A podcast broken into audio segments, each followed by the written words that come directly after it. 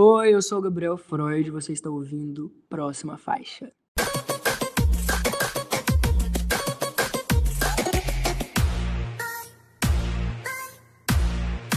Próxima faixa. Olá! Está começando mais um episódio do Próxima Faixa. Eu com a minha nova personalidade Henrique aqui. Quem está aqui comigo hoje? Eu, que sou Aladdin Sane, hoje, Matheus Guimarães. E na terceira ponta, quem é que tá? Hoje é o Lucas, gente. O Lucas vai estar aqui. Ele esse é o meu alter ego que apresenta o programa, mas hoje vocês vão conhecer o Lucas. Muito que bem. Já deve ter visto aqui no título desse episódio que o nosso tema de hoje é sobre os alter egos do pop. Vai ter muita dupla personalidade aqui, né, meninos? a Scarlett mexeu tanto com a cabeça do pop de forma geral, a Scarlett da Doja Cat, que nós precisamos rever os nossos conceitos sobre alter egos. Se eu falei alguma besteira, não foi eu, foi minha outra personalidade. este episódio vai seguir com essa deixa. Mas antes de comentarmos sobre os alter egos do pop, muito bom lembrar de nos seguir nas redes sociais, arroba próxima faixa no Instagram, no Twitter, no TikTok, www.proximafaixa.com vocês encontram notícias, coberturas de eventos e muito mais. Estamos em todos os agregadores de podcast, no Spotify, no iTunes, no Google, no Deezer, no Castbox, onde você preferir. Nos siga nesses agregadores, nos avalie também, porque é muito importante. Aqui na descrição desse episódio tá a minutagem correta para o nosso tema principal sobre os alter egos do pop, ou se você quiser pular direto para nossas notícias. Mas, como sempre, te convido a ficar aqui com a gente. Onde estamos também, Matheus? Nós também estamos no selo LGBT Podcasters, que reúne o conteúdo de produtores LGBTs para consumidores LGBTs ou não. E aqui, mais uma vez, eu vou dar uma dica de podcast com um programa que está retornando. Dessa vez, o programa é o Olhares Podcasts, que é feito pela Aline Hack, através da Caleidoscópio Digital. Ele é um podcast feminista que tem como objetivo desconstruir a visão do mundo sobre as mulheres e atrair, atribuir novos olhares. É, elas têm um, uma aspa aqui que descreve o podcast que eu acho maravilhosa, que é se engajar com o feminismo é perceber diferenças onde não deveriam existir e lutar para que, não, que elas não se perpetuem. É bem forte. É, sobre o podcast, são episódios quinzenais e o link está aqui na descrição. Então fica essa dica e vamos ouvir o retorno do Olhares Podcast. Mas olha, eu trouxe uma dica engajada. E a sua dica de hoje, LS, como ela vai ser? Ai, entrando no clima do episódio, é, a gente faz parte do time de influenciadores da Groover Brasil, como vocês estão cansados de saber. Né? A Groover Brasil é uma plataforma que conecta artistas independentes ao público através de curadores, né, portais, sites, rádios, selos musicais e muitas outras pessoas, né, que estão aí produzindo conteúdo sobre música. E entrando no clima do episódio, gente, eu apresento para vocês hoje Farsantes. Isso, com interrogação. É uma banda é, daqui do Rio de Janeiro. Eles lançaram um álbum com 15 músicas e eles mandaram pra gente a faixa Nós, uma faixa super romântica e, e que fala, né, sobre a vontade de estar junto. Ou às vezes não, às vezes é tudo uma farsa. Vocês têm que entrar lá no Instagram deles, osfarsantes, para você descobrir mais, né? Se é tudo uma farsa, se são os alter egos deles, ou se eles estão realmente apaixonados. É, se você é um artista independente e quer aparecer aqui no nosso podcast ou no nosso site, manda sua música pra gente através da Groover Brasil e apoia ser independente. Muito que bem, muito legal, ótimas indicações, meninos. Agora quero convidar todo mundo, vocês, pra gente falar sobre as notícias e lançamentos da semana. Bora lá? Vamos!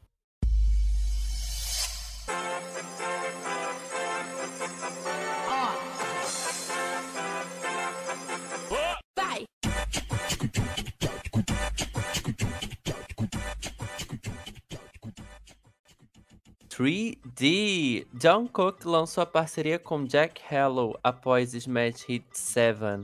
E aí, meninos, vocês ouviram? Eu ouvi. Me surpreendi muito com o sucesso dessa música. Ela foi mais explosiva do que Seven, a parceria anterior dele ali com a Lato. É, acho que a música é realmente muito boa. Me remeteu demais, eu não sei vocês, mas me remeteu muito ao álbum de estreia do Justin Timberlake, que tinha uma vibe bem parecida. É... E é muito legal ver o John Cooks brilhando solo, porque o Jack Harlow nessa música em nada. Ai, é, já não sou um grande fã do, do Jack Harlow, mas eu acho que aqui ele tá ainda mais blasé do que o normal. Na verdade, assim como a Lato, é a Lato na, na, no remix, na música Seven? Isso, mas eu ainda acho que a Lato traz mais personalidade, traz mais jogo de cintura. Aqui o Jack Harlow é bem irrelevante. Apesar de, ok, rendeu histórias, rendeu notícia lá sobre o cordão no formato do, do estado do Kentucky que ele deu pro John Cook, que custa 5 bilhões de reais. Sei lá, viu? Musicalmente, eu acho que meio meh. O John Cook tem tanta personalidade, tanta força ali, e o Jack Harlow existe. Ai, vamos lá. Eu gostei da música. É, eu gosto do que o John Cook tá fazendo com as parcerias, porque parece para mim que ele entende o mercado e ele entende o mercado onde ele quer se colocar.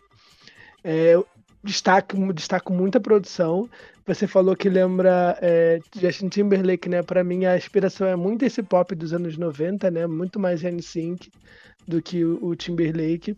Mas como ele tá solo, a gente pensa em outras referências, né? É sobre o Jack Harlow. Eu acho que assim como a, a Lato, ele tá aqui mais para ser o rapper dentro da música pop para pegar mais ouvintes, para entrar em outras rádios, sabe? E realmente não acrescenta muito na música. Mas o clipe é legal, eu acho que ele é bem mais interessante do que o John Cook no clipe. Função né? de é ser gostoso. E mesmo Isso. assim, o gostoso dele é bem questionável, viu? Tem gosto para tudo, né? O John Cook também, é, muita gente diz que é muito gostoso e eu só fico, ah, é interessante. É, mas me deixou interessado no, no futuro álbum do, do, do John Cook e eu fico muito assim, gente. Em Seven ele falava que ele ia fuder a pessoa sete dias por semana. Aqui ele tá falando que ele vai tocar a pessoa pelo telefone, que o telefone da pessoa vai ser em 3D. Eu não, eu não esperava o John Cook ser tão sexual, assim. Eu acho que isso que me incomoda. E talvez aí por isso, né, a necessidade de colocar um rapper, uma rapper, para trazer mais veracidade pro conteúdo lírico do John Cook. Mas eu, eu tô interessado, eu tô prestando atenção. Tá funcionando. Eu acho que isso até é uma estratégia interessante, sabe? Porque é, colocar esse conteúdo mais sexual, de certa forma, amadurece o público que vinha do BTS, que tem essa, esse aspecto muito infantil. Eu, eu, eu, tenho medo, porque a gente sabe que eram muitas meninas novas, e aí elas têm, têm esse conteúdo extremamente sexualizado, surtando porque o Jungkook tá falando que vai envergar elas, sabe? E eu fico, gente, isso não é legal. Isso não é legal. Eu acho que eu, eu não tinha parado para pensar, mas é, essas parcerias com esses tipos de artistas talvez seja até para dar esse sex appeal também, né? E essa, entre aspas, veracidade. Mas eu acho que é, é a estratégia mesmo.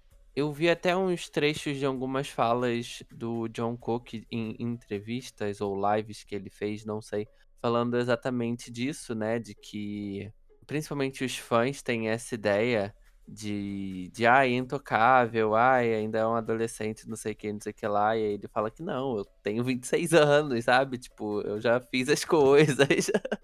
então eu acho que é desaflorando essa essa personalidade que também não existia no BTS, né? Essa sexualidade também não existia e não existe no BTS como grupo. Tanto que você vê cada um dos meninos fizeram fazendo coisas é bem diferentes do que era feita no BTS. Então, então aqui solo ele consegue explorar mais essa, não sei, sexualidade, esse amadurecimento, mostrar que ele sabe transar, que ele transa também, enfim. Mas eu gostei da música, eu achei legal. Eu acho que eu acho que isso que o Matheus falou do Jungkook ter personalidade é muito legal, porque eu acho que já é uma segunda música sobre o mesmo tema, sobre a mesma ideia e começa a se tornar genérico, sabe? Mas ele tem muita personalidade. Eu acho que ele ainda tem muita personalidade. Talvez por ser por não ser um artista norte-americano, ser um artista coreano, enfim, ter uma cultura ali, apesar da música não trazer nada de cultura de onde ele vem ele ainda é uma figura de muita personalidade, sabe? Mas eu fico muito preocupado só em cair muito nesse lugar genérico de só estar falando sobre isso, das músicas só serem assim, e ser sempre com rap, sabe? É o Não segundo sei. single da era, né? Tipo, a gente ainda pode dar o braço a torcer e É, esperar eu pelo próximo. isso. Mas é, só pra encerrar o assunto e passar pra próxima, uma opinião meio impopular é que, assim como o Luan Santana, quando canta "Vamos- Balançar Esse Prédio, eu tenho muita dificuldade em imaginar o John Cook fazendo isso daí tudo. Mas enfim, vamos pra próxima faixa. Vamos falar agora de Rolling Stones, que convocou Lady Gaga e Stevie Wonder pra faixa Sweet Sounds of Heaven. Essa é uma música. Esse é o novo single do, do álbum deles, Hunky Diamond, que sai ainda esse mês, né? Sai no dia 20. Vocês gostaram dessa gaga roqueira, dessa gaga do rock and roll? Eu fiquei obcecado. Assim, aqui é uma colaboração boa, né? A gente tá falando que o Jack Harlow não acrescenta tanta coisa aqui. A versão original da música tem sete minutos, então a Gaga entra ali e no final ela só vai vocalizando junto com o Mick Jagger e o Stevie Wonder tocando. Musicão, assim. Não foi feita para os charts, eu acho que ninguém vai ouvir. Ninguém tem tempo para isso, gente. Sete minutos. Mas assim, eu me senti contemplado, eu me senti abençoado quando eu ouvi a música. É o doce som do céu, sim. Eu fiquei o dia todo ouvindo, mostrei para minha mãe, mostrei para meu pai. Que delícia, gente. Queria clipe, queria divulgação, queria tudo, assim. Nossa, maravilhoso. Eu ouvi essa música e fiquei pensando, nossa, como a Lady Gaga é boa, né? Que saudade de quando ela cantava música pop. É, Sweet, Sound of Heaven, Sweet Sound of Heaven é um musicão, é um grande rock and roll, remete a trabalhos antigos dele, que é a sensação que eu tô tendo com esse, com esse trabalho todo dos Rolling Stones. É como eles estão pegando os sons é, que são atribuídos a eles, tem cara de Rolling Stones, e trazendo figuras novas para poder atrair o novo público, como a Sidney Sweeney lá no primeiro clipe, agora a Lady Gaga. É, é legal, é diferente, tá introduzindo para um novo público. Mas, poxa, eu queria tanto que a Lady Gaga voltasse a ser cantora pop. Pena que ela odeia isso. Enfim, uma boa música. Ai, gente, quem gosta de gay? Quem? De- ó, ela tá Pois lançando música com Rolling Stone sendo aclamada, fazendo filme pra hétero sendo aclamada. Ela vai lançar um álbum pop perfeito pra gente reclamar? Deixa ela quieta, gente. A saúde mental dela agradece. Eu acho que é isso. A música é muito boa, não me viciei, pelo contrário do LS. Achei a música muito boa, tem uma produção muito bonita. A Gaga tá exemplar aqui, como vocês falaram, entregando muito. Mas eu acho que pra mim é isso, assim. Ouvi a música ali uma vez, tive aquele momento, é realmente o som do céu, mas pra mim ficou ali. Parabéns, Rolling Stones, parabéns, Gaga, Stevie Wonder também que está presente nessa música. Adorei, nota 3. Não contou um folclore pra ele, a Lady Gaga, gente. E um destaque aqui pra mim que eu tinha que falar, foi gravado no mesmo estúdio com o mesmo produtor do Plastic Hearts. Por isso que é tão bom, né, gente? Mas vamos de próxima faixa. Vamos falar da Vanessa, porque ela lançou o novo single Lua Cheia, dando início aí ao ato 3 do álbum Livre, a última parte desse disco. E tá gostoso, né, Matheus? Nossa, tá realmente muito bom. Eu gostei muito dessa virada que ela já tinha feito com o último single antes desse, né? Que é Eu Não Devo Nada. Ela continua dançante, continua pop, ela atualizou os visuais. É, agora sim a letra já introduz uma mulher apaixonada, forte, depois de tudo que ela sofreu nas fases anteriores, das viradas que ela teve. No fundo, a única coisa que realmente me deixa puto com esse lançamento é a falta de espaço que a Vanessa tá tendo na mídia de forma geral. A gente e alguns outros veículos de música pop estamos aqui noticiando, comentando lançamento a lançamento, como ela vem fazendo nos últimos meses, mas eu sinto que a grande mídia está muito mais interessada em comentar sobre a vida dela e o namorado dela e como ela tá no meio disso do que a música. Até mesmo as notas sobre o lançamento desse single vêm sobre a música ser sobre o namorado dela, ou o que aconteceu na vida dela e a música. Nunca é só sobre a música. Mesmo que ela esteja fazendo um projeto tão redondinho feito esse. É muito chato ver que isso não tá tendo a adesão que poderia ter. E sei lá, acho que caberia até a gente, nós fãs de música pop, darmos esse espaço pra Vanessa. Ó, não querendo ser o chato que tá discordando, porque eu entendo como a mídia funciona e você tá em parte certo. Mas é a primeira vez que eu vi nesse lançamento a mídia falando, porque ela conduziu pra isso. Os últimos três vídeos que ela postou, a música não veio com videoclipe, tem apenas um visualizer, e ela gravou várias cenas com o Dado do Labella, que é o namorado dela, com produção dele, direção dele, mostrando o amor deles. Então, acho que se ela quer dar essa atenção, esse foco, porque também ela sabe que vai render manchete, não vejo nenhum problema. Né? E para mim, nos outros discos, ela estava falando sobre o divórcio, ela estava falando sobre o amadurecimento dela, e eu não vi ninguém falando sobre a vida pessoal, sobre o namoro, da mesma forma, né? Só as aspas que ela própria deu.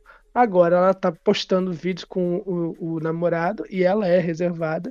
Então as pessoas vão acabar falando disso, não tem jeito. E o vídeo é bonito, né? O menino não vale nada, mas ele é bonito. A gente tem que falar que ele é bonito. Sei lá, eu só fico numa birra porque a música é tão maior. A gente praticamente não tem mais artistas no Brasil fazendo pop do jeito que a Vanessa faz, com as referências que ela traz. É, eu gostei da música. Eu acho que é legal. Eu acho que. Eu, eu tô gostando desses lançamentos da Vanessa, né? A gente vem comentando aqui. É, eu fico ansioso pra ouvir todo o projeto junto.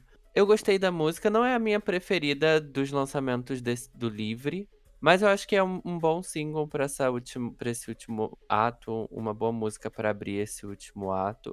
Eu não tô muito por dentro da vida pessoal dela, então eu acabei nem me ligando muito nesse relacionamento dela. Estou aqui pela música, Vanessa, então me entregue música.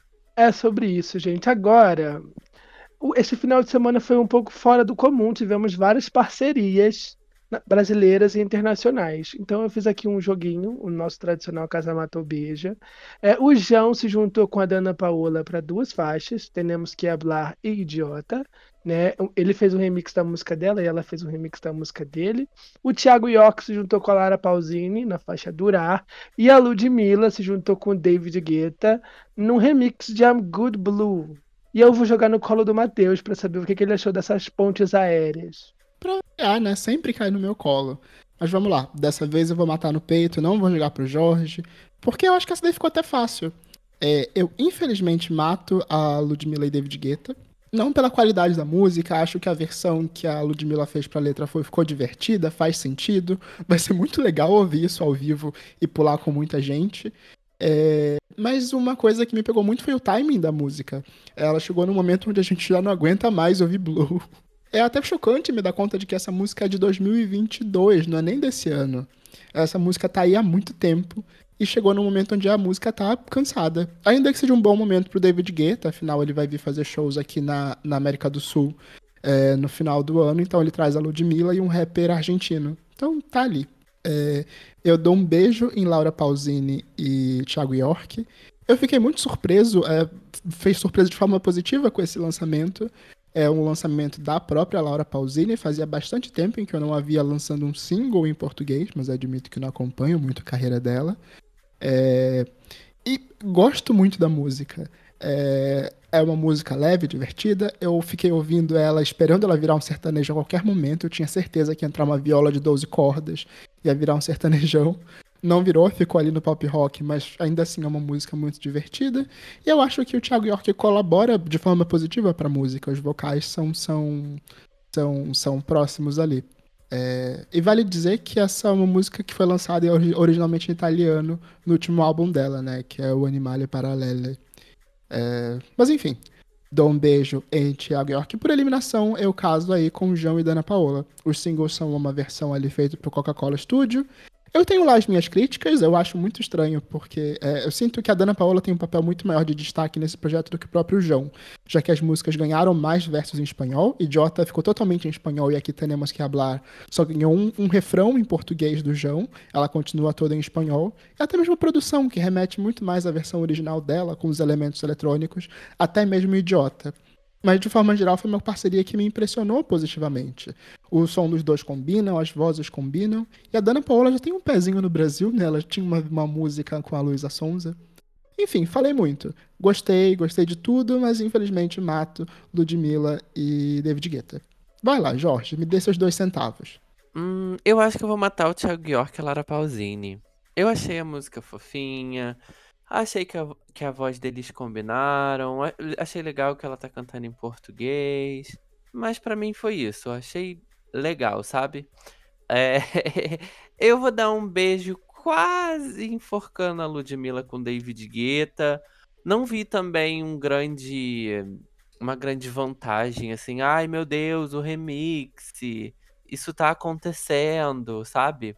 Pelo contrário, caiu na minha mesa assim, ai, toma aqui o remix da Ludmilla com o David Guetta. Eu fiquei, quê? Nem sabia que isso ia acontecer. Um, e aí matam a Bibi Rexa também, né? Eu acho que poderiam ter jogado ela ali pra dizer que a Ludmilla, Ludmilla também tem um feat ali com a, com a Bibi Rexa, sabe? A experiência completa da música. É, eu acho que funciona muito bem os versos da Ludmilla. Já vejo isso acontecendo numa festa de madrugada, todo mundo muito doido. Então eu acho que funciona muito bem. Pode funcionar, mas pelo menos pra mim, para mim, o remix não, não agrega muito, sabe? Eu acho que para dar visibilidade pro David Guetta na turnê que ele vai fazer aqui, talvez sim. Uh, eu não, não diria que eu caso, mas eu vou noivar com o João e com a Dana Paola. Achei que ficou interessante o remix deles também, né? O, o feat deles. Eu acho que eu não conhecia a música dela, então eu gostei da música dela, achei legal. Gostei também ali que o João coloca uns versos dele em português na música. É, a versão de Idiota também ficou bem legal, assim, gostei. Acho que ficou, ficou um pouco diferente do, do que soa o original, né? Então acho que isso que me chamou mais atenção na música. É legal porque traz a Dana Paula pra cá, apesar dela já ter um histórico com o Brasil, como o Matheus falou. Mas também leva o João lá pra fora, né? Cantando em espanhol, então já traz uma outra visibilidade. Acredito que é um grande hit dela também, assim como o Idiota é o grande hit dele. Eu fiquei um pouco incomodado que eles não se encontraram, né, no clipe. E aí eu fiquei tipo, nossa, caramba, eles não estão nem juntos. Eles tentaram fazer um jogo de câmera, mas eles não aparecem junto. Não sei se realmente rolou, sabe, essa conexão. Mas espero que sim, espero que role em breve também. E você, LS? Ai, vamos lá, gente. Eu caso com a Ludmilla porque eu amo uma farofa. Sábado é dia de alegria, é isso. Na bundinha não dói. eu gosto muito dessas versões, né? E é muito legal que o, o... Eu, isso parece muito que surgiu na brincadeira e aí o David Guetta acabou, né, ouvindo, pegando os vocais dela e, e, né, colocando no Spotify. Sinto falta dos vocais da Bibi, eu acho que pelo menos um refrão ali brincando uma coisa com a outra, eu acho que ia ser legal se tivesse os vocais da, da Bibi. Mas eu gostei, eu caso.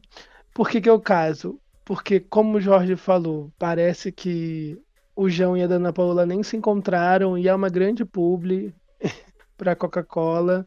Quando anunciaram, eu achei que ia ser uma coisa maior, que ia ser um remix em espanhol de Idiota. Se eu tô enjoado de I'm Good Blue, imagina de Idiota, gente. As duas músicas são de 2022. Temos que Hablar e Idiota. Eu não sei se Temos que Hablar é do comecinho desse ano ou se é do ano passado, né? É, é uma novidade para mim. Temos que Hablar eu... é do, de, de julho. Julho agosto. Julho, do, né, de, de, do meio do ano, né? Tem uns três meses já também. Eu não conhecia Temos que Hablar mas eu já tinha escutado em alguma playlist, né? Ouvindo Anitta, ouvindo é, Carol D, essas divas latinas, já tinha tocado ela para mim. Então não foi exatamente uma novidade. É, é uma grande publi, merece um beijinho e tal. E Thiago York e Laura Pausini, eu achei muito chato. Desculpa, gente. A letra é bonita, mas é o que o Matheus falou é um sertanejo, você fica esperando ali o violão tocar, é brega. É, é. O Thiago York tá num momento bom, eu go gostei muito do Daramô, me acostumei com o Daramô, aquele sambinha ali flertando com a bossa nova. Mas isso aqui é, é, Nossa, e a produção fica grande e parece que vai ficar bom, mas não, fica os, as, pra mim não casou as vozes deles, é tudo muito cafona. Não tava na vibe, tava na vibe da farofa da Ludmilla, me desculpem, queria ir pra numa nice, entendeu? A tocar com a DJ Lud Brisa. É, sei que. É, o que eu. Pra mim, né? O que, que eu levei, o que, que, é mais importante? A Ludmilla tem um feat com o David Guetta, é uma, não tem muitas pretensões, se nem é, a música que ela gravou com a Emília, que foi hitou pra caramba na América Latina, ela divulgou. Ela vai divulgar isso aqui? Óbvio que não. É É mais pra dizer que tem, pra brincar, pra ser levada. Não é pra tão, levar tão a sério, sabe? É uma música pra se divertir, pra ouvir na resenha. Então eu amei por causa disso e caso. Mato Thiago York muito chato e beijinho, porque, né? Casar com publi, se a Coca-Cola me pagar, eu caso. Oh Deus, enquanto não somos pagos, vamos de próxima faixa, falar de Luísa Sonza, que lançou o clipe de Dona Aranha, o quinto single do álbum Escândalo Íntimo. Vocês sentiram que era o quinto? O que, que vocês acharam? Eu não vou comentar, porque semana passada fizemos um episódio sobre o Setembro Amarelo e eu vou me abster de opiniões. Mas assim, é ruim. Tudo que vou dizer.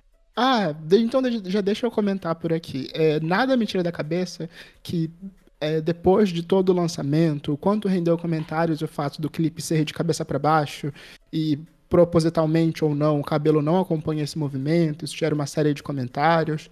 Não me impressiona se isso também for um movimento orquestrado.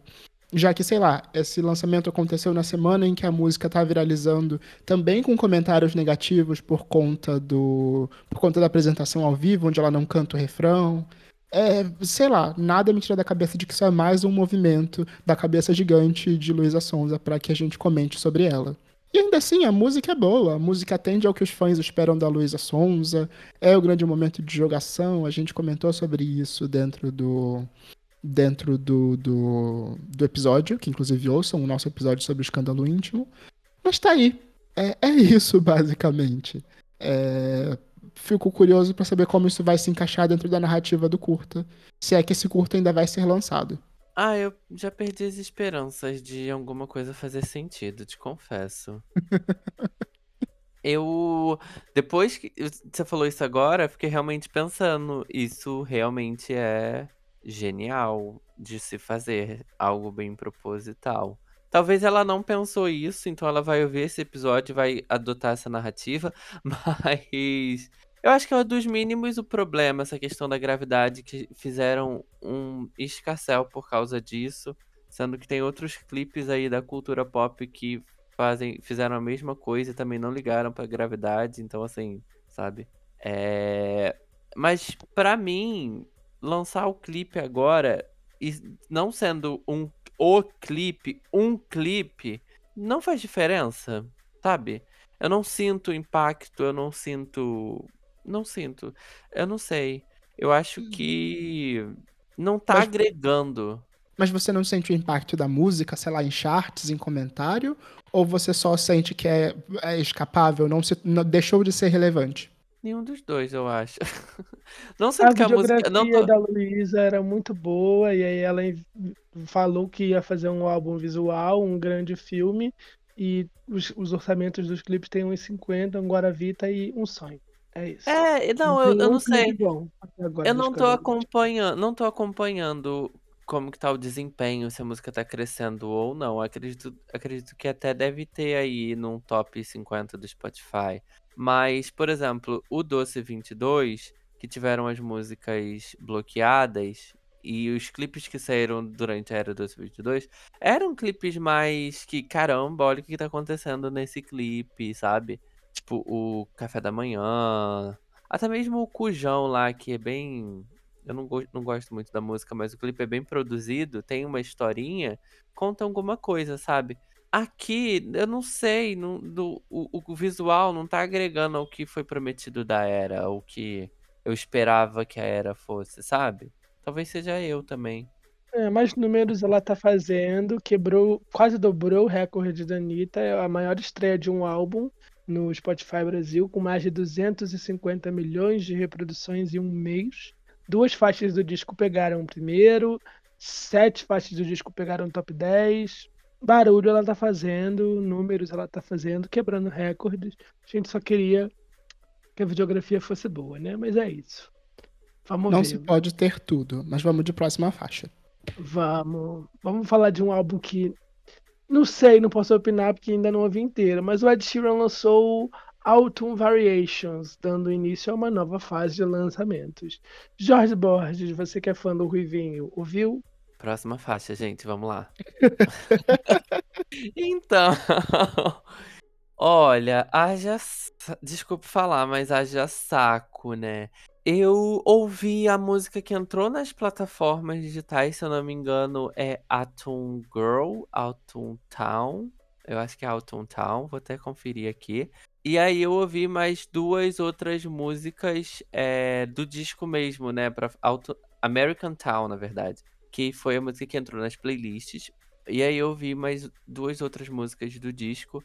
Mas eu não tava no mood. Não tava no mood.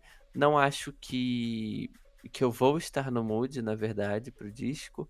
Não sei o que aconteceu com o Ed Sheeran para ele jogar completamente pro alto o Subtract. Tudo bem que o álbum não foi lá o melhor desempenho do Ed Sheeran, mas tinha coisas legais ali, eu acho, para tentar trabalhar. Não tem nem cinco meses que o álbum foi lançado, ou, já, ou agora já tem cinco meses que o álbum foi lançado. E aí ele já veio com esse outro álbum, com essa outra ideia, que eu acho que também não foge muito do que o outro álbum é sonoramente, sabe? E eu acho que o Substract tinha um conceito muito maior e muito mais legal para trabalhar. E aí eu fiquei um pouco com isso na cabeça também, que me bloqueou de querer me aprofundar aí nesse Autumn Variations. E aí eu falei, caramba, Ed Sheeran, parabéns. parabéns pelo quê? por lançar um álbum assim do nada, sabe? Tipo, sendo que ninguém ouviu o último ainda. Ai, gente, caramba, parabéns. Foi muito ruim, parabéns. Adorei. Ai, deixa eu te dar um dado do porquê o, o Ed Sheeran praticamente largou o Substract. Acho que não só pelos temas que o álbum trata, né? Porque é um álbum muito. É um álbum muito pessoal e não foi um pessoal que fez, foi ele mesmo. Ele tá falando de forma bem sincera sobre as questões que ele viveu. Mas era o último álbum do contrato. Agora, esse, o Autumn's Variations é o primeiro álbum lançado pela Gingerbread Man Records, a própria gravadora do Ed Sheeran. A partir de agora, ele, assim como a Taylor Swift, é dono das suas próprias músicas e gravações. Então eu Ah, acho Ah, que tem um bom motivo para que O ele. Scooter Brown chutou todo mundo, ele já tratou de trabalhar, porque tem uma filha pequena pra alimentar, né, gente? É É, isso. Eu acho até interessante que ele deu uma continuidade ali da sonoridade do, do Substract, que é o Ed Sheeran no básico, é o Ed Sheeran standard, é o que fez ele ser famoso. É, só que o ponto que você trouxe, Jorge, é o ponto que tá fazendo a crítica massacrar esse disco. Ele tem uma sonoridade próxima do, do Substract, ele foi produzido pelo, pelo Aaron Dessner, o mesmo cara que fez o Folklore e o Evermore, da Taylor Swift. É, só que ele não tem Meu o mesmo pai. nível de profundidade nas letras.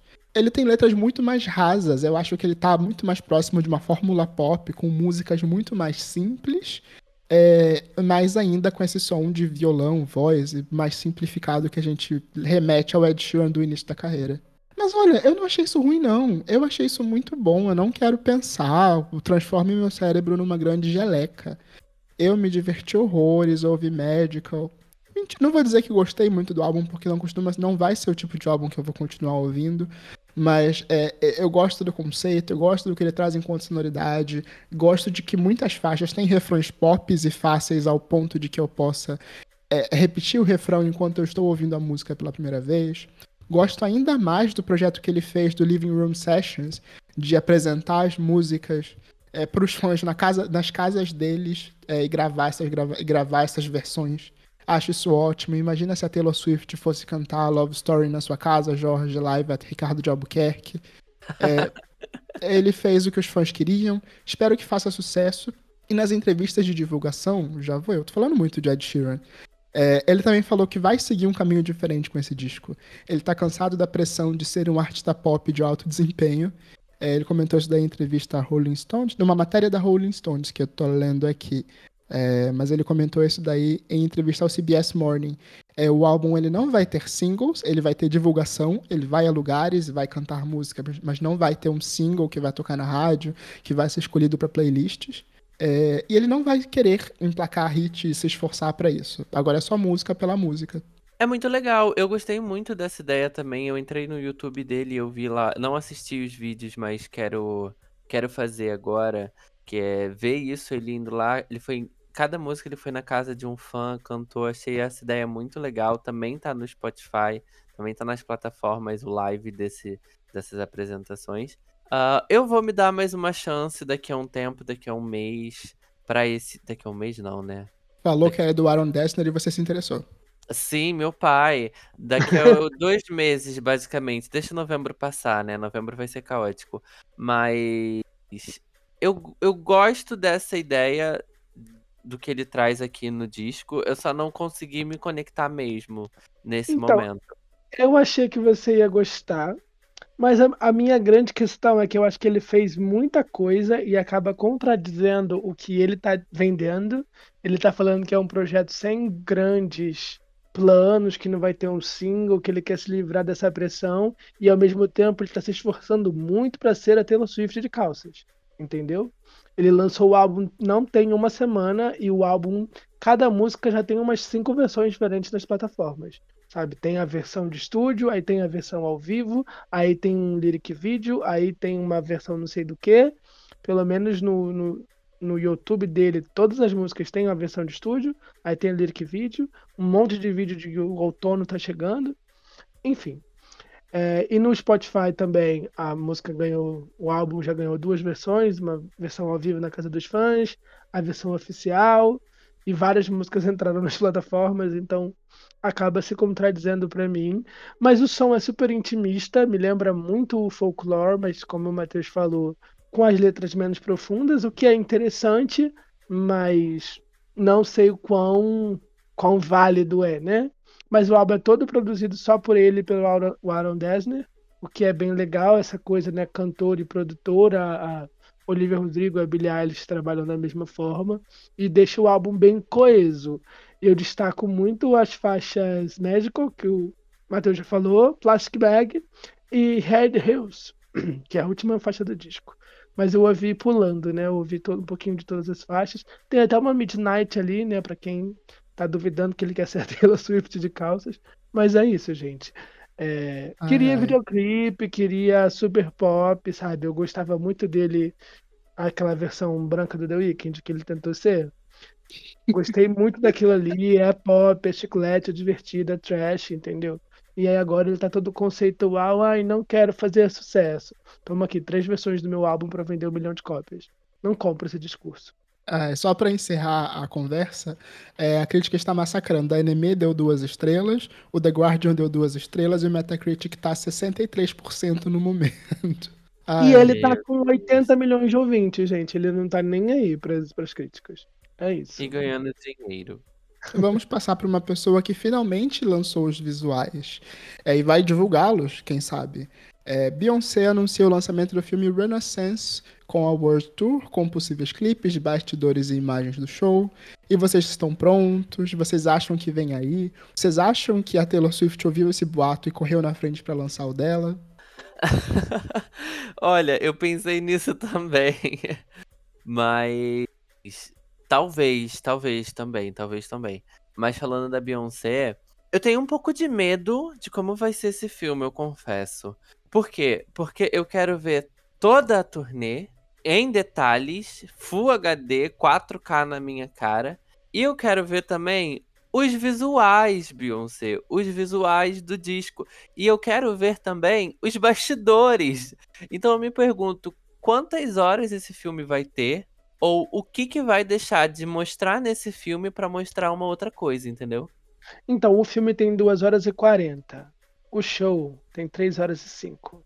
Mais videoclipe, não sei, gente. Eu acho que vai ser só o show editado. Visuais ficaram com Deus, mas a gente vai ter tempo para pegar bastante spoiler, porque só estreia no Canadá, nos Estados Unidos e no México. Ah, o Brasil tá de fora. eu, eu acho que é isso que me deixou mais triste, porque eu achei que ia ser World Wild, né? Eu achei que ia ser uma estreia mundial, assim como a Taylor Swift. É, ela adiou só um pouquinho, porque diferente da Beyoncé, ela já anunciou o show no Brasil, ela vem em novembro.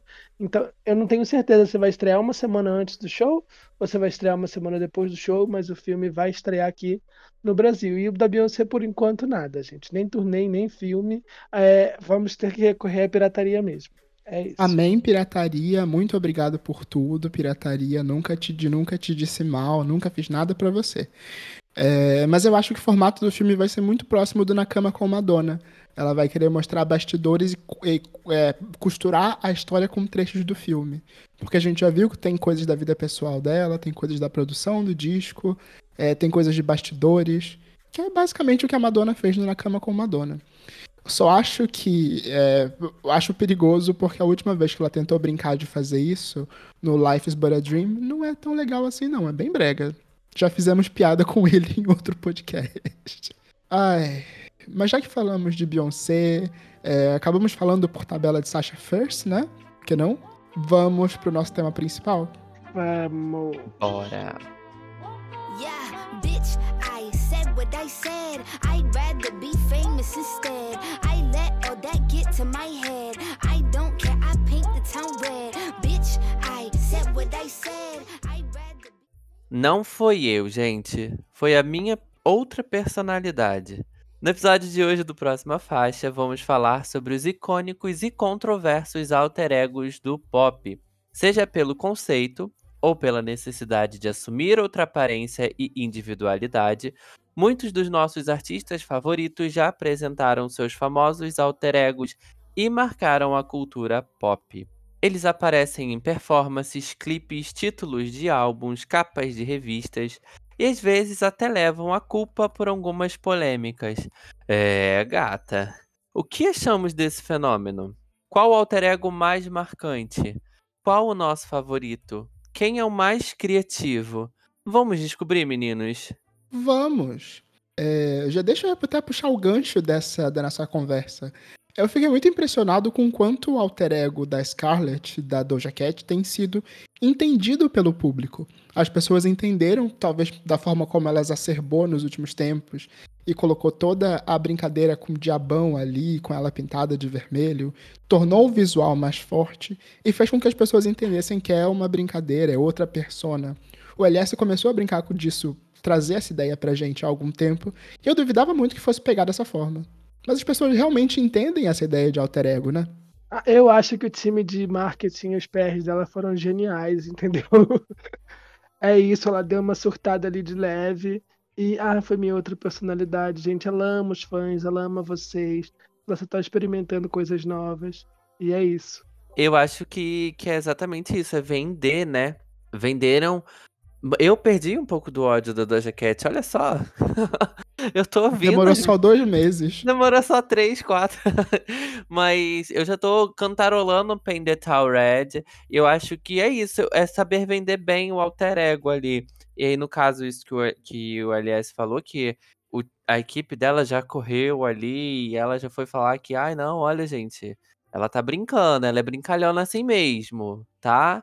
E, e aí já deu uma amenizada no babado, porque quando as músicas começaram a sair mesmo, os clipes começaram a sair e o álbum já começou a sair, e até mesmo eh, com as storytellings que tem dentro do álbum, eu acho que a gente conseguiu comprar melhor a história, né? Comprar melhor ali a, o que ela estava fazendo, o que estava sendo feito. Tanto a própria divulgação do álbum, dela colocar vários, várias eh, estátuas delas lá pelos Estados Unidos, em várias cidades.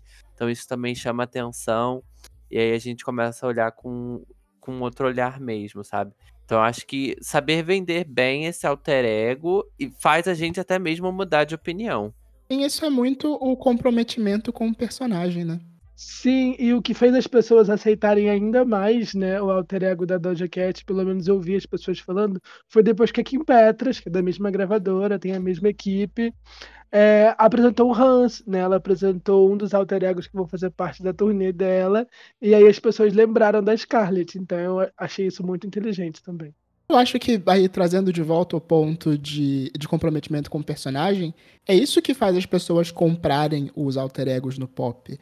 É o quanto você consegue tornar ele marcante, diferente, separar ele da sua obra e fazer com que as pessoas realmente entendam que ele é outra coisa. Vocês têm um, um alter ego que vem à mente quando falam, ah, um uma cantora ou cantor pop que tenha um alter ego? Vocês têm algum nome forte assim que venha na cabeça? Ai. A Lady Gaga. Eu A Lady Gaga, muito do exatamente. Calderone. O Cal- eu acho que o Jô Calderone, pelo menos pra minha geração do pop, eu sei que Madonna, Michael Jackson, David Bowie fizeram antes, né? E alguns falavam que até o artístico era o próprio alter ego, como a Beyoncé, mas quando a, a Lady Gaga vestiu outra, virou um homem, né? Ali, quando criou o personagem do Joe Calderone, que a gente, pelo menos a minha geração do pop, teve é, contato direto, entendeu esse, essa tática, né? Essa ferramenta.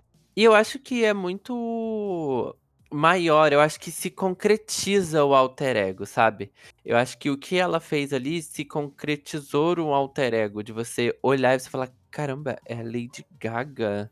Não, não é Lady Gaga. Então eu acho que se concretiza muito mais e dá de, de fato a vida pro, pro personagem, igual a Sasha Fierce, sabe? Assim, eu não, eu não consigo muito encontrar qual é a linha tênue da Sasha Fierce e a Beyoncé ali. Mas aqui você consegue ver claramente, sabe? A personificação de fato do, do personagem, do alter ego. E a Gaga foi boa ajuda, né? A Gaga levou o Joe para uma performance. Ele ficou a premiação inteira ali. Outros trejeitos, outro jeito de falar, outro jeito de se apresentar. Meu amor, Foi muito legal. atriz italiana, pelo amor de Deus. Mas é realmente, tipo, um, um exercício de atuação digno de, de, sei lá, escolas de teatro.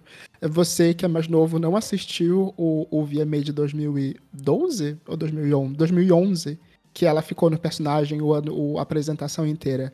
Ela não sai do personagem. É, para mim, o momento mais marcante disso é quando a Beyoncé faz a revelação de que ela estava grávida da Blue Ivy. Sim, nós estamos velhos, sim, nós tomamos todas as vacinas. É, a Lady eu Gaga tô bem tá... triste agora. Caramba. sim, foi o VMA em que a, Lady, que a Beyoncé anunciou que estava grávida da Blue Ivy. É, mas no momento onde ela abre a, a, o blazer e mostra a barriga, a Lady Gaga está segurando um, um, um copo de uísque e, se eu me lembro bem, um charuto e abraçando o Jay-Z falando parabéns, cara, junto com o Kanye West. Ai, como ela foi boa, gente, como ela era, ela era boa, meu Deus. Ai, gente, nossa, eu, tô, eu fiquei triste agora. Eu, o tema do episódio não era isso, gente. agora o tema do episódio é como você está velho. é, mas aqui eu trouxe uma, uma matéria da Bravo TV, sim, um excelente exemplo, grande veículo super respeitado. Mas eu acho que eles fazem é, é, é links legais de como as, as famosos trabalham alter egos para brincar com personalidades diferentes. É, a matéria chama Sete Celebridades com alter egos grandiosos.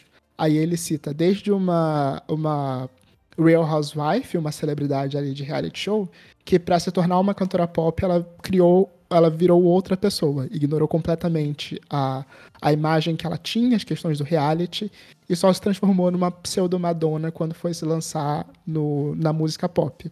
Aí dá um outro exemplo que é a Lady Gaga, que ela vai fazer um alter ego que seja o, o oposto da personalidade dela daquele momento, que é no caso de Joe Calderone. Enquanto a Lady Gaga é super é, sensual naquela época, é, era estranha, o Joe Calderone, o alter ego dela, é um homem normal. Ele tem um cabelo normal, ele se veste de forma normal, ele se comporta de forma normal. É, um outro exemplo que ele dá são os alter egos de coragem, que é o caso da Beyoncé e a Sasha Fierce. Eu falei First, mas é Fierce, é, que é só coragem que ela toma para poder subir no palco. E o exemplo que eles dão de é, é, entorragem, eles chamam de entorragem de alter egos, que é a Nicki Minaj, que tem uma persona diferente para a mensagem que ela quer passar aí seja o, o, o Roman Polanski, que é o, o, o Roman Polanski, não, o, o Roman. Qual é o sobrenome do Roman mesmo, gente? É Ai, Roman Zolansky, não é Polanski, Polanski é Roman é, Zolansky. Polanski é o, o diretor pedófilo. e tem a Harajuku Barbie, né? Eu, falando tem a Harajuku Barbie, tem a, a, a Chun-Li, tem a Nick Levinsky. Ela tem muitos alter egos. Tem a Cookie, que é aquela que faz rap de, de sacanagem. Falando da Nicki Minaj especificamente, eu gostei muito do que ela fez no VMA desse ano, né? Vamos trazer as coisas pra cá, pra 2023, pra eu voltar a me sentir jovem. É... Um alter ego gospel, né? Não, não, cada bloco do VMA foi uma personalidade diferente, foi um alter ego que apresentou. Então aquele é primeiro alter ego mais é, mandando indireta, mandando shade, o alter ego mais sexy, né, performando. E ela fez duas performances e as duas performances foram feitas por alter egos completamente diferentes. Né? A, ba a Harajuku Barbie mais sexy e a Nick, né, a Chun-Li boladona junto com os rappers. Então isso foi muito legal. é, ver como ela apresentou, né? É, é, não é tão distante, não é tão grande igual o que a Gaga fez, né? Com o Joe Calderone não tão distante, mas você vê várias nuances da performance dela e é legal. Mas são formas diferentes de expressar o mesma, a, mesma, a mesma arte, né? Porque, bem ou mal, a gente entende a separação entre a, entre a Nicki Minaj e o Roman, entre a Nicki Minaj e a Chun-Li. Ela não precisa trocar de peruca, ela não precisa estar com uma maquiagem pesada para se transformar em outra pessoa, mas a gente consegue separar essas personalidades. Sim, ela própria falou, né? Ah, não, que a MTV, eu recebi e-mails, porque a MTV estava preocupado com o que eu ia falar. Nicki Minaj é uma mulher de respeito, ela sabe segurar a língua. A Chun-Li não. a Chun-Li vai falar. Então é legal que ela, ela deixa isso bem claro para os fãs, e os fãs compram bastante. Né, voltando lá para o passado, no, VM, no Grammy de 2012, quando ela apresentou o Roman pela primeira vez, o jeito que ela fez a performance, o jeito como ela defendeu que ela fizesse a performance, ela própria diz que é uma coisa que a Nick mesmo nunca faria, né? De, de peitar todo mundo e falar eu vou fazer e, e fazer e ser cancelada, super criticada, mas não era o Roman ali, era o momento dele. Eu gosto quando os artistas, né, assumem, abraçam a ideia e vão. E vocês acham que é só uma forma do artista se expressar, essa questão do alter ego? Ou vocês acham que pode ter mais coisa por trás?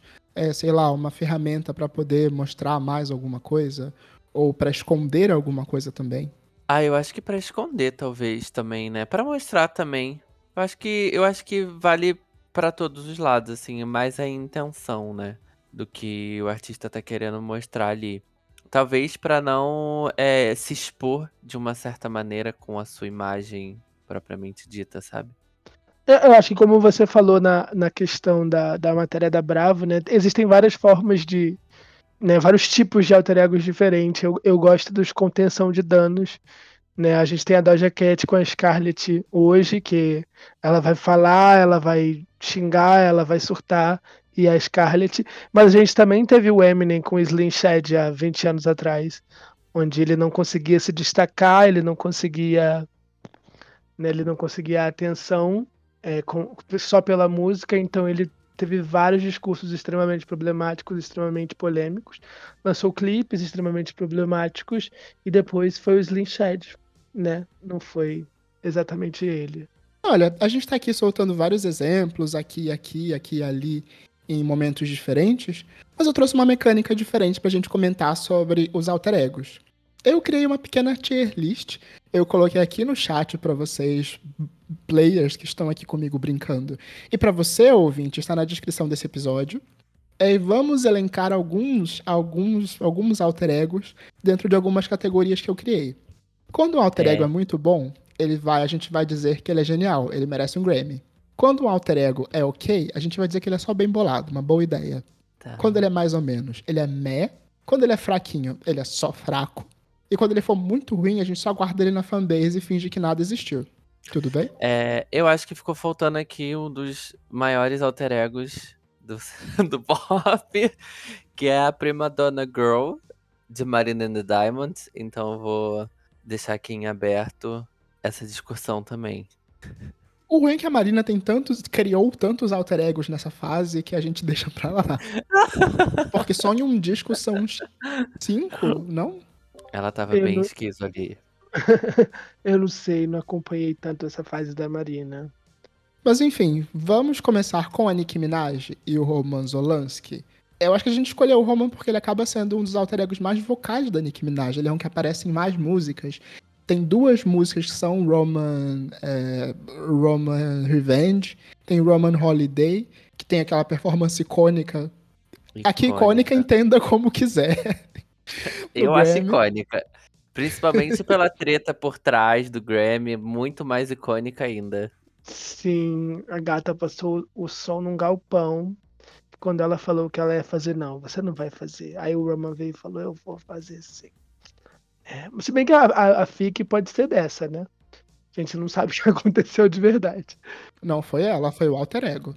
Não, mas a FIC fala que ela fez a promoção do Grammy. E aí, quando chegou para apresentar, os caras lá do Grammy falaram que ela não ia apresentar. E aí ela, eu vou me apresentar, porque eu passei o ano inteiro vendendo a porra do Grammy. fazendo comercialzinho de Grammy e agora eu vou me apresentar assim. E aí ela foi Então, lá e fez ela essa. começou, Principalmente se eu não me engano, performance. Se eu não me engano, ela ia apresentar o Grammy junto com a LL Cool J. Tem comerciais deles anunciando o Grammy juntos. E aí Exato. depois que, depois que o Roman brigou com todo mundo pra fazer a performance, eles tiraram ela como de apresentadora. Ah, eu amo essa fic, o Roman fez tudo. Olha, depois da FIC, pra mim, o Roman é automaticamente genial, merece um Grammy. É, eu tinha botado aqui no bem bolado, mas eu vou botar no Grammy também. E o Joe Calderone da Lady Gaga? Eu acho que a gente já lambeu bastante toda a apresentação É, dele né? no, no, no VMA de 2011. E aí? Grammy, Tony, Emmy, Got. Ela merece. Ah, não, eu vou, eu vou colocar ele bem bolado porque ele merecia mais, entendeu? Ele apareceu no último single do, do Bronx Way e nunca mais a gente ouviu falar dele. Ele até postou no Twitter ali na época do Cromática e só pela decepção eu vou falar que ele é bem bolado. Se ele Eu fizer acho que uma aparição. uma boa estratégia. Eu acho que se ficasse muito mais do que isso, com o comprometimento que a Lady Gaga tinha pro personagem, acho que ficaria cansativo. E ela ia surtar. Porque ela ia inventar 10 milhões de coisas que não ia conseguir sustentar. Então acho que foi ótimo. Assim, final da era, vou inventar aqui um personagem e vamos seguir e terminar incrivelmente essa era. E até vale dizer, né? Porque é, esse é o penúltimo single do, do Born This Way e a imagem da Gaga já tava bem cansada nessa época. Ah, Então Tá eu vou colocar em bem bolado, me convenceu, é apenas bem bolado. é isso. É. Um que eu vou puxar aqui diferente é a. A Malu Gabate. A Malu Gabate, que foi a personagem da Manu Gavassi pro clipe de Deve Ser Horrível Dormir Sem Mim. Ela era uma diretora de cinema é, alternativa. É, era um personagem bem específico que parodiava um tipo bem específico de pessoas. É, eu acho que pra mim fica no bem bolado, porque assim como a Lady Gaga ficou na base, ficou ali na- no limite de cansar o personagem, acho que a Manu Gavassi ficou muito tempo segurando esse personagem. Foi muito legal ver os primeiros TikToks onde ela fazia debochando das pessoas e sendo meio mean girl ali. Mas eu acho que até o lançamento do clipe eu já tava meio de saco cheio. Mas acho que é um personagem muito rico, assim como o Joe Calderone. Já ficou meio meh, né? É, eu coloquei Mé porque assim, se o Jô Calderoni é bem bolado pra mim, a gente tem um ranking aqui, ó, 10, 9, 8. Se você é 9, não tá no mesmo nível, desculpa. Se pra você o- a Malu Gabate é bem bolado, então o Jô Calderoni é Tens Across Tem the que ser Grammy. É, eu, É. eu também acho isso. Por isso que eu botei ele no Grammy e ela no meh. Eu coloquei ela no o, o Roman Zolanski genial, o Jô, o Jô Calderoni bem bolado e a Malu Gabate meh, pra mim, por enquanto. Então tá, me convenceram. Eu também vou colocar ela no Mé. Ahn, o nome seguinte que eu trago aqui pra vocês, eu coloquei só uma imagem dele, mas eu acho que ele é o artista que mais popularizou essa ideia do, do alter ego, que é o David Bowie. Eu coloquei a imagem que ele tá aqui no tier list, ela acaba até dividida, porque ela representa o Ziggy Stardust, o personagem que ele foi durante o Ziggy Stardust and the Spiders from, from Mars, o Aladdin Sane, que é do álbum de mesmo nome, e do White Tin Duck, o, álbum, o terceiro alter ego que ele assumiu pro Station to Station. É, de novo, acho que a nossa audiência não faz a mínima ideia, mas ele foi um dos primeiros artistas grandes a assumirem esses alter egos publicamente, darem entrevistas como alter ego.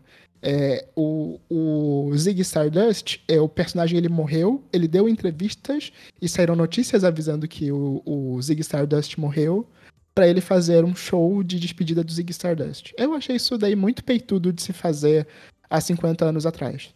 Pra mim é inegavelmente genial. Não, super genial. Só da pessoa pensar nisso, gente, é muito incrível. E a estética mais icônica do David Bowie, né, com um raiozinho na cara, é o Ziggy Stardust. É, a estética andrógena, né, o cabelo vermelho, pra mim, genial. Cultura pop. Eu ainda, ainda incluo dizer que, que o Team Duck tem um visual ainda mais marcante pra mim, que ele tava muito chapado de cocaína, ele tava muito, muito, muito magro. É só ele de terno com o cabelo louro lambido pra trás. É um visual que muita gente copiou, né? Agora falando o que me veio à cabeça. Eita, polêmicas, polêmicas. Genial, gente, o Ziggy Stardust. Os outros eu não conheço tanto. Eu acho que eu colocaria o Ziggy de genial e os outros de bem bolados, mas, mas, como tá tudo junto, vai tudo merece um Grammy. Sasha Fierce da Beyoncé, gente, onde vocês colocam ela? A personalidade corajosa que a Beyoncé toma pra poder subir no palco. Ela tem Grammy, né? 32.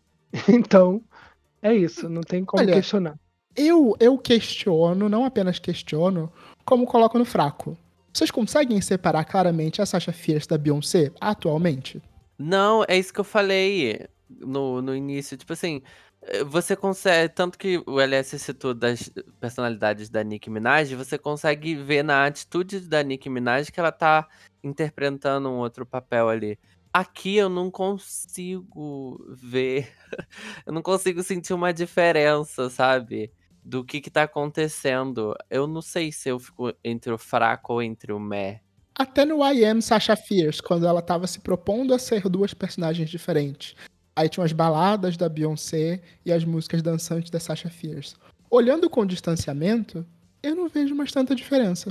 Ah, eu ia citar o I Am Sasha Fierce, eu acho que são artistas completamente diferentes, mas a gente falou aqui, né, o documentário, tanto no Homecoming, quanto no Life is But a Dream, quanto no, no, no, no Formation. É, eu acho que a Beyoncé é muito centrada, é muito reta, muito.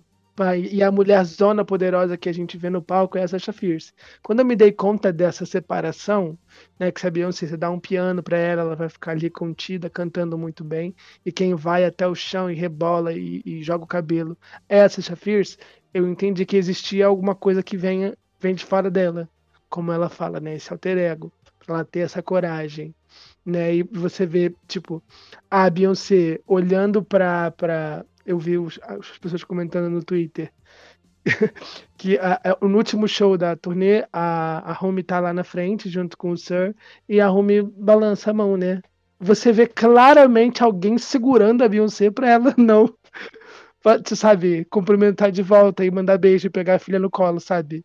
Eu acho que é isso o alter ego. Porque a Beyoncé olhando pra Blue Ivy, a cara gritando ali de orgulho e ela, pá, contida, segura. Então, pra mim é genial, porque Beyoncé é genial, tem Grammy, não tem como não ter. Mas pra quem né, não acompanha ela, não, não, não pega as nuances e, e compara com outros alter egos, não vê tanta diferença, né? Só é ela, assim, poderosa, porque é poderosa, sei lá. Hum, pra mim continua fraco, mas entendo o seu argumento. A próxima que eu jogo aqui pra tier list é a Catastrophe, ou Catastrophe, não sei. A Taylor Swift durante Bad Blood. E aí, Jorge, em que posição Ah, você coloca esconde, isso? esconde, esconde, esconde. Pula pra próxima. Ah, eu tô feliz que não fui eu Esconde. que disse. esconde essa, pula pra próxima, bora. Ó, vai. sendo bem sincero, e o LS, e guarda na fanbase também.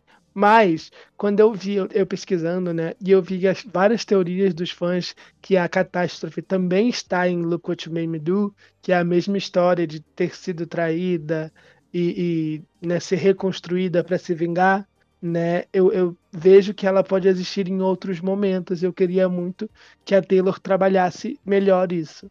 Eu queria ver a catástrofe em- em no relançamento do 1989, por exemplo.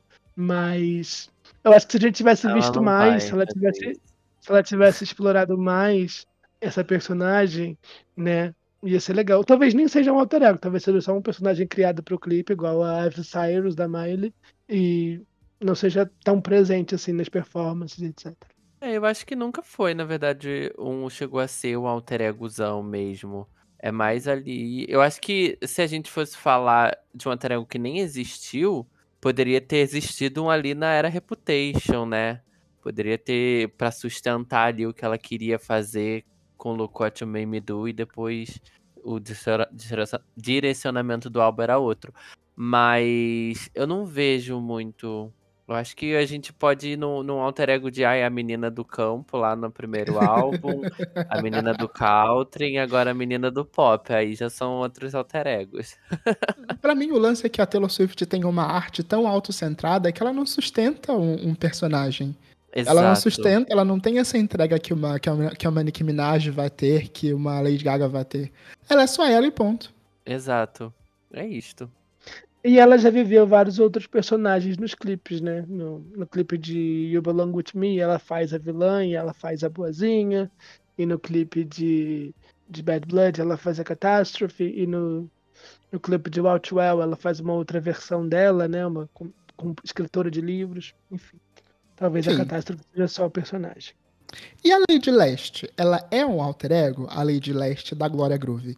Onde vocês colocariam ela? Pra mim, ela é bem bolado. Genial, merece um Grammy, é icônica, temporal, entendeu? Entrega tudo. Eu sou apaixonado pela Lady Leste, me desculpe. Sou apaixonado por tudo que Glória Groove faz. Eu gosto muito, mas pra mim ainda falta a separação. A Glória Groove e a Lady Leste. Além de ser Exatamente. funkeira.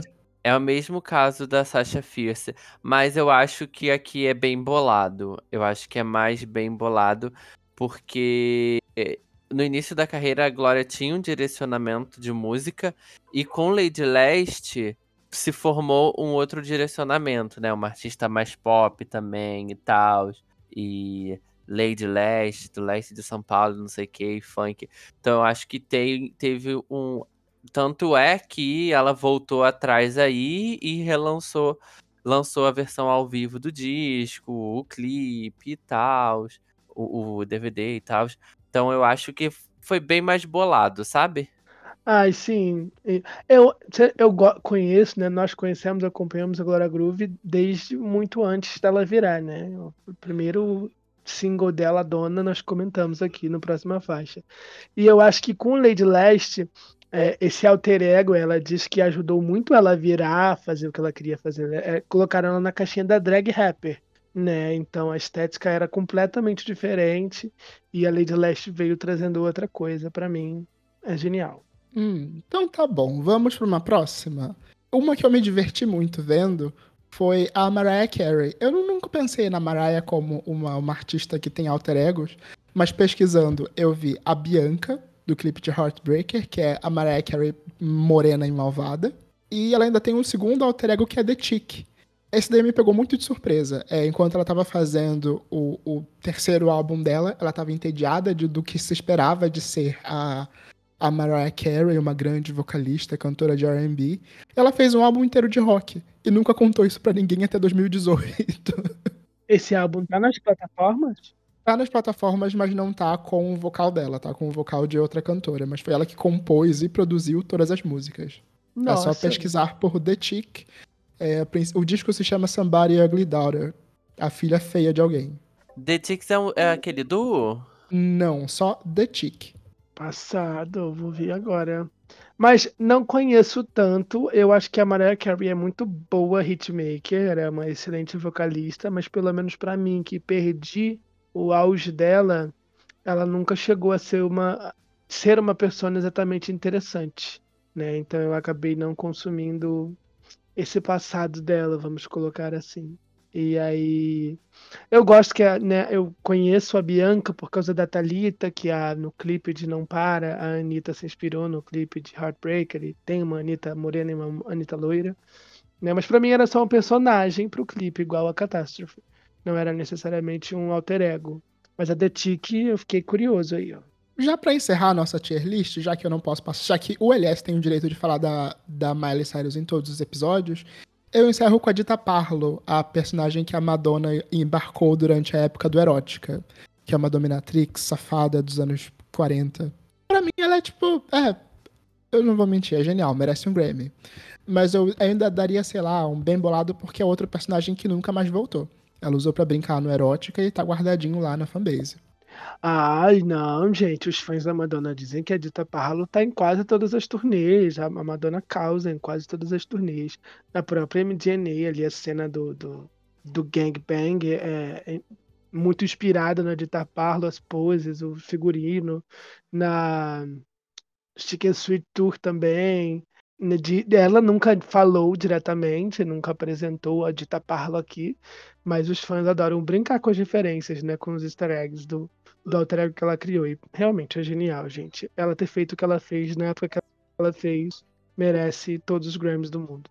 Sim, gente, é, não dá tempo de continuarmos a nossa tier list, já super estouramos o tempo desse episódio. Mas eu acho que ainda ficarão faltando comentar sobre alguns outros. É, eu super colocaria na mesa um que eu encontrei na, na pesquisa e fiquei horrorizado, que é o Short Man, o alter ego rapper do Justin Bieber, que ele dizia que tinha lá nos primeiros discos. Ai, Meu Deus. eu teria vergonha de dizer isso. Pra mim é um clássico cara de casa de guarda na fanbase. Você não colocou um ruim, né? Você colocou. Você colocou genial, bem bolado, meh, fraco e guarda na fanbase. Tem um ruim, assim, limbo. Coloca o Shoutman do lado do, do Eminem ali, gente. Por favor. Ah, Eu lembrei. Eu lembrei de um alter ego da Taylor. Eu vou dizer alter ego, mas eu nem sei se é alter ego, né? Mas eu acho que foi a participação dela em algum programa de TV com o T-Pain, que ela era Tess Weasley, uma rapper. Nossa, Ai, isso é gente, muito, que vergonha. muito vergonhoso. E aí, Eu só e- ouvi, eu não vi nenhuma imagem disso, eu já estou com vergonha. Tess Weasley, ela aí tem um clipe dela e o T-Pain, e aí a música é Tug Story. É bem. Bem boba assim mesmo, bem zoando Deve ter toda a situação. muito mal isso aí, hein? Ai, amigo, eu não Deve- sei, acho que é de 2008. Deve ter envelhecido mal, gente. Deve ter envelhecido É, muito mal. gata. É. Mas é É. bem, bem assim, tipo, você olha, meu Deus, que constrangedor isso que tá acontecendo aqui. Ai, gente, é isso. A, a minha Eu alter acabei de colocar o- essa imagem aqui no nosso chat, a Taylor Swift com boné de abarreta, gente. Gente, não. Ai, Quem diria, né? Depois escuta a música, cara. É, é isso, Se é eu assim não que me gente. foi foi pro SNL, se eu não me engano. Então, E é assim que... a gente termina esse episódio, gente, com a Tia Weasley cantando Dog Story. É, ok. Certas coisas eh, você só escuta aqui no próximo faixa. esconde na fanbase do próxima faixa. Ai, gente, se você ouviu até aqui, responda a enquete do episódio no Spotify com o alter ego que você mais gosta. Comente nas nossas redes sociais sobre os alter egos que a gente não comentou aqui. Tem um monte, eu sei que você é fã da Madison Beer, sabe os alter egos dela, e pode comentar aqui com a gente. Você é fã da Marina and the Diamonds, fã da Cia. Quem mais tem alter ego aí? Hannah Montana, brincadeira. Eu odeio. Ah, é. Nos vemos na semana que vem, pessoal. Nos vemos na semana que vem, meninos. Tchau. Tchau. Este podcast faz parte do movimento LGBT Podcasters. Conheça outros podcasts através da hashtag LGBT Podcasters ou do site www.lgbtpodcasters.com.br.